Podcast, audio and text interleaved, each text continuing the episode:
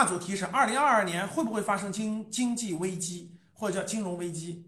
我相信很多人很关心这一点的啊，也是今天的一个大主题，我们聊一聊。我的观点肯定我明确说，但是我首先说啊，我不敢说我说的都百分之百准确，不可能的，只是一个大方向，就是你就博采众长啊，你就觉得我我讲的我的是一家之言，如果你愿意听就听，如果你不愿意听呢，那你退出去就行了。啊，这叫有，这叫有素质、有礼貌、有道德的人啊！如果你听的过程中你不认同，你就走就行了。你要在里面乱说任何这个不文明用语呢，第一啊，就暴露出你的这个跟我们配不上了啊，你的这个道德水平有问题啊！希望大家互相珍重啊。分分为几个小主题啊。第一个呢是聊聊马斯克不是说了吗？马斯克说了，二零二二年的春夏之交会有金融危机，最晚最晚到二零二三年的这个。开年，哎，就会爆发金融危机，我们可以聊一聊。第二个就是这个美国加息，很多人很关心啊。到这个今年三月份左右开始加息，而且今年至少要加三次，甚至要提前缩表啊，缩资产负债表。所以这个为什么美股在跌呢？为什么美股今今年开年以后美股在不停的跌呢？跟这个就有关系。待会儿我们也聊一聊。第三个就是巴菲特指数，聊聊巴菲特指数，聊聊巴菲特的收益啊。这个跟所有加起来围绕一个主题，第一个主题就是经济危机。第二个呢，关于巴菲特的这块呢，展开聊一聊。巴菲特投资苹果的这个赚钱的事儿，伯克希尔哈萨维的市值超过七千亿美元了。然后呢，这个巴菲特手里现在持有两千亿美金的现金，两千亿美金的现金。巴菲特就等着明今年经济危机以后抄底，手里拿着两千亿美元的现金。然后我们聊一聊二零二二年的十大黑天鹅事件是啥？啊，十大黑天鹅事件是有可能的啊。然后最后我们聊一聊股市当中赚钱的三条路，你选哪条？你考虑明白。好，那我们就正式开始了啊！先开始第一个话题啊，这个二零二二年会发生经济危机吗？会发生金融危机吗？来啊，我的个人判断是可能性非常大。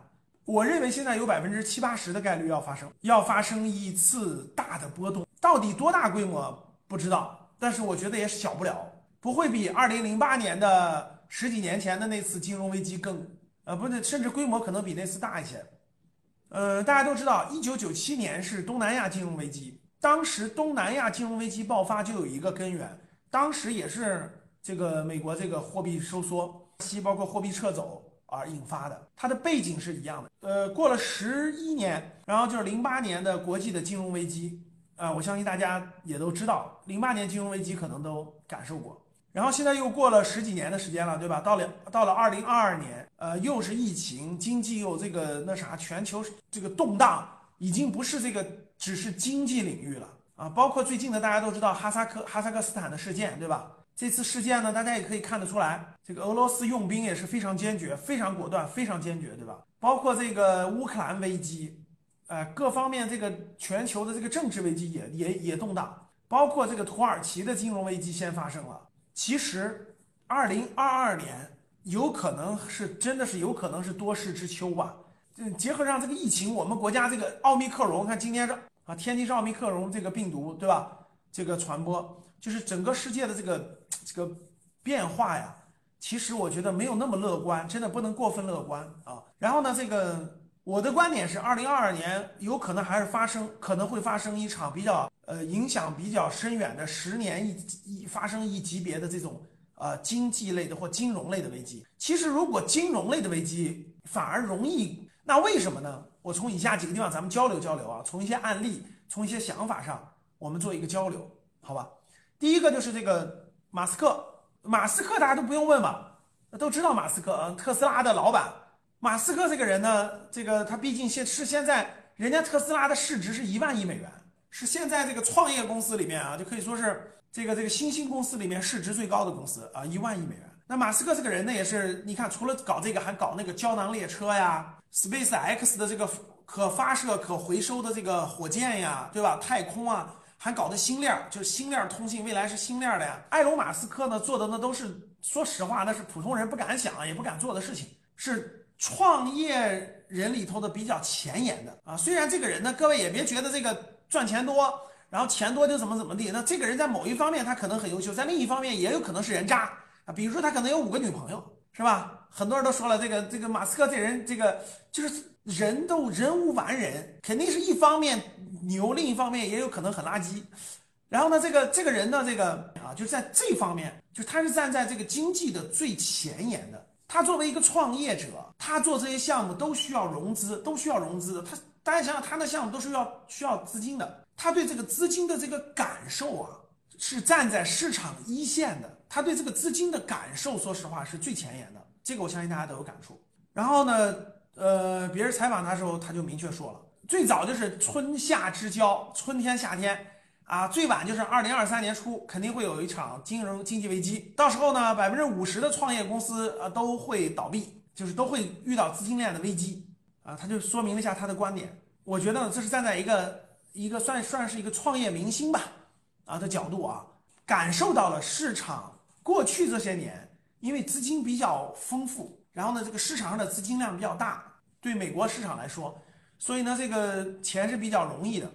那这个资金等着这个后面这个资金紧张之后啊，很多创业公司可能就没有资金支持了。没有资金支持以后呢，很多公司他明确说了嘛，就百分之五十左右的创业公司可能会倒闭。那作为我们来说，其实换一种说法，我跟你说，我们国家其实是提前步入了经济危机。就是其实我们已经在经济危机当中了，只是很多人感受不到罢了。如果你们能懂我说这句话的人，就说明是懂经济的人。就其实我们国家提前半年已经在预计到要冲击了，就已经提前已经预计到后面可能有更大的冲击。为了防范外围冲击带给我们国家经济的冲击，我们自己选择了提前内部冲击，你就明白了，就是。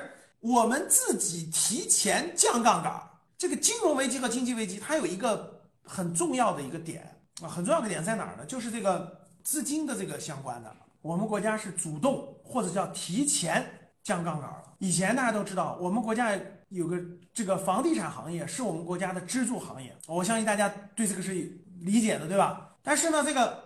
房地产越发展呢，它需要资金的不断滚动，市场通过银行、通过信贷、通过各种方式，让市场的这个资金啊越滚越大，越滚越大。滚大的程度以后呢，这个很多依附于这个模式下的就很难停下来，这就造成了这个为什么恒大这样的企业资产可能只有几十个亿，但是能借到两万亿的规模，因为这个模式在那个模式当中去滚动的。其实我们国家呢，由于这个房地产过去不是主业不是房地产吗？围绕这个房地产资金量在不断的放大，不断的放大，也就造成了大家看那个类似于一些房地产公司，比如说某大，几十个亿的资本金，但是能借到上万亿的这个滚动起来的这个，那这个资金量达到一定程度以后，你就控制不住了，对吧？最后发生什么情况？如果外部，我举个例子，如果我们国家外部，美国那边啊，这个发生一些这个波动啊，巨大的波动以后，你这儿泡沫这么大，你这房地产泡沫这么大。那就是被动的，就是被外部所刺破泡沫，那这个金金融危机和经济危机的规模破坏力就非常强，所以我们属于是主动主动的降杠杆了。你看三道红线呀，各方面就是从房地产开始先压降资金的杠杆。各位，这个资金杠杆是全社会的资金杠杆，因为银行一控制，整个社会这个资金量一控制住以后，这个资金像什么？资金像水，大家理解我的意思就明白了。这个水从碗里溢出来的时候，大家想啊，水从一个碗里溢出来的时候，它是不是到处流？而这个社会上资金量不断的涌现，资金非常宽裕的时候，这个水流出来以后，它就会流到很多行业，很多行业，所以很多事情就容易赚钱。大家能听懂吗？这个往水往外流的过程，过去十几年一直都是这样往外流，所以很多行业就容易赚钱。以房地产为主啊，别的行业都雨露均沾，就都容易赚到钱。现在我们国家提前做了收杠杆的事儿了，就社会不能再这么着，再这么出来的这些水都流到了怎么，都跑到房地产泡沫里了，越炒越大，越炒越大，最后我跟你说，一旦崩盘以后，这个社会财富就灰飞烟灭了。所以为了防止这个危机的发生，主动就停了，大家懂什么意思吧？就往外流的水停了，能听懂吗？你看一个碗里的水像喷泉一样，是不是往外涌，涌涌涌涌涌？第一，各个行业都有钱，是不是容易？啊，第二呢，很多钱掌握在有资产的人手中呢，很多钱就跑到房地产泡沫里去了。现在这个咔一停掉了，杠杆停掉了，钱不能再出了。大家想想什么概念？因为过去十几年都往外流，那个流，很多人做生意是这样的预期的，我预期未来经济形势还要好，所以我要去贷更多钱。我预期未来明年能赚钱，所以我现在敢去投资工厂，敢去买房子，敢去做装修，敢去做无穷无尽的事情。因为它是有一个前提假设，是这个这个钱像水一样还在往外流。现在咵一下卡住了，或者流的少了，大家想一想，很多都会发生改变预期，很多产业、很多行业都会受到冲击的，懂什么意思了吗？这就会造成一个很大的一个收缩，就是资金的收缩。我们属于是提前收缩了。美国这次加息，呃，美联储明确说了，今年提前加息，而且今年会加息三次左右，而且会缩表。什么意思？就是我跟你们讲的，过去美联储的资金就像那个池子里的个泉水一样。唰唰的往外流，流流流流流，突然不流了，懂吗？不是不流，就是突然流的少了。然后你想想，过去这个美元是全世界的货币呀，这个水出来也会流遍世界各地，大家懂什么意思吗？突然不流了，甚至还往回流，大家懂啥意思吗？因为过去呢是溢出来的嘛，为啥溢呢？因为钱在这个池子里不赚钱了，现在加息了，什么意思呢？哎。我这个钱流出来，别的地方有风险，我赚不到钱了，我还不如流回去呢。流回去每年还能挣个百分之一、百分之二呢。钱反而往回流，大家想想，就在这个债务高的、债务高的这个周边，这个世界周边各个国家，它的钱往回流，它原来的预期是我还有钱可以进来，我还可以实现我的增长或者是发展，对吧？结果钱要走，那很多泡沫就破灭了呀。什么意思呢？最根本的就是预期，大家记住我的话，叫预期。什么叫预期呢？就是。你一个人和一个国家是一样的。我给你举例子，比如说我是一个人，我是一个商人。假设我是个土耳其的商人，啊，我是个各个国家商人。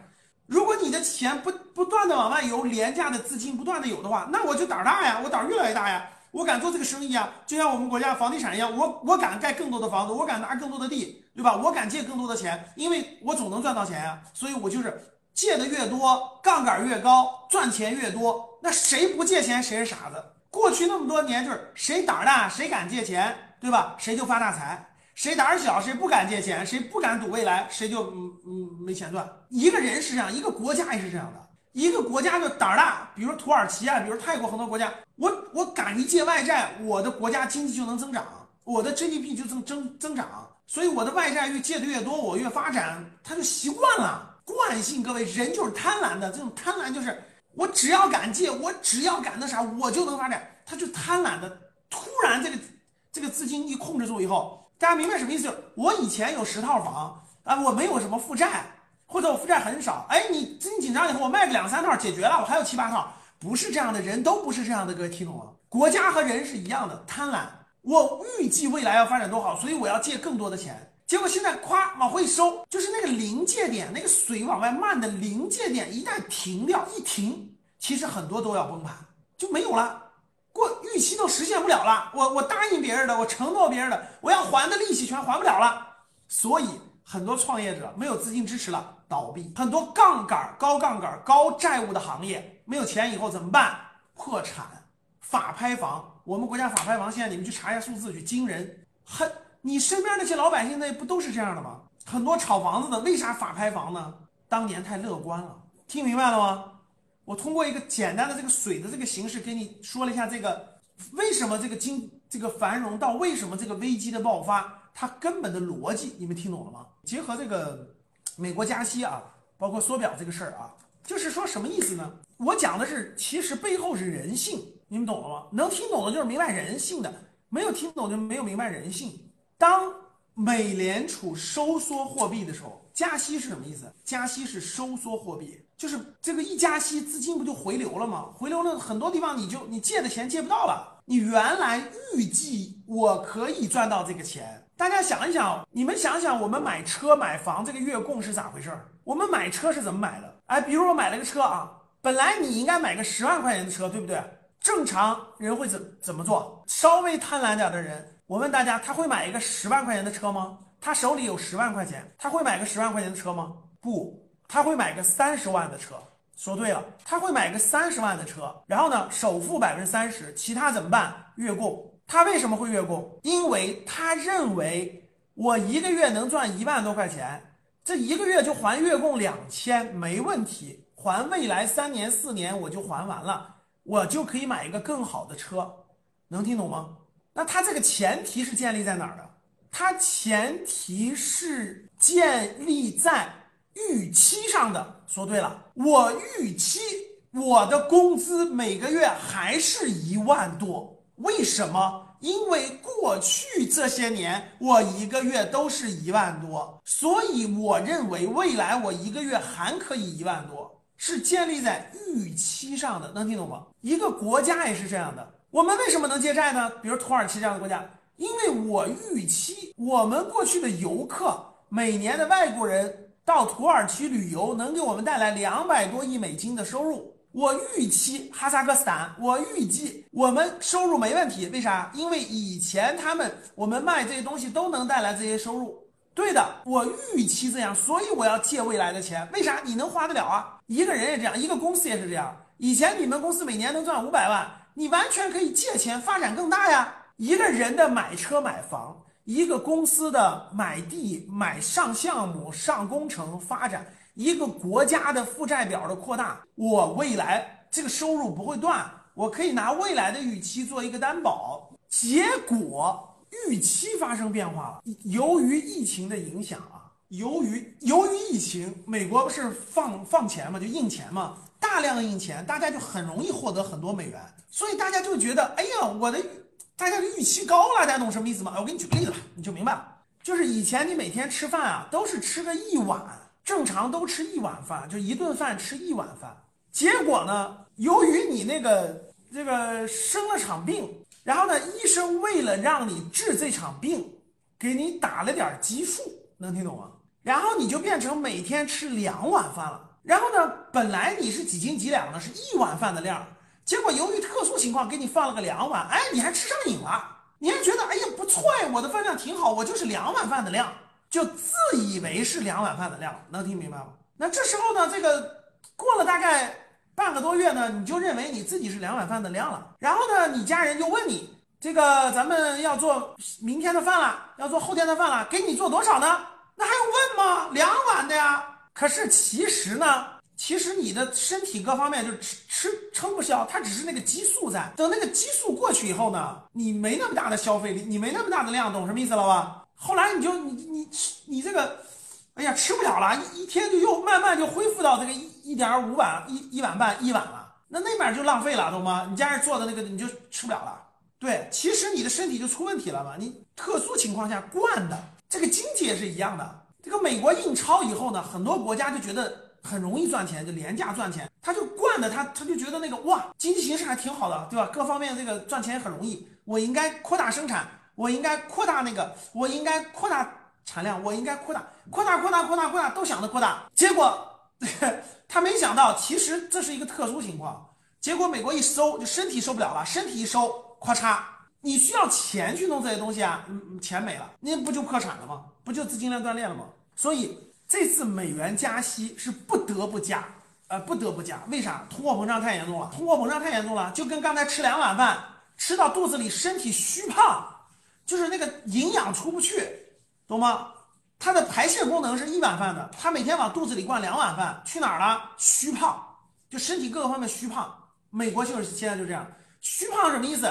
通货膨胀呀，货币在身体里出不去怎么办？没有循环，涨价呀，就所有东西都涨价，一涨价虚胖，就身体虚胖，虚胖再往后出问题啊，咋办？收缩收缩吧，收缩，咱不要两碗饭了啊，咱控制一下，控制一下啊，控制一下，一碗饭就行了，一点五碗饭就行了。以前你吃两碗饭的时候，你家人就按着两碗饭去市场上买菜买肉，听懂了吗？假设你假设你爸妈就每天到那个。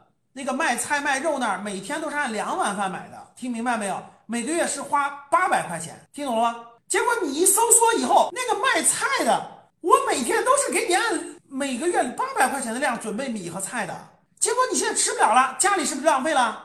家里浪费了，你爸妈还会去买吗？他肯定也减半了呀。他过去以后说，我们家买不了这么多，减少了。那对方说，我已经给你照着你一个月八百块钱准备了，你要不买的话，我这不就浪费了吗？现在听明白了吗？哎，这一串听懂了没？我讲的这一串儿，咚咚咚咚。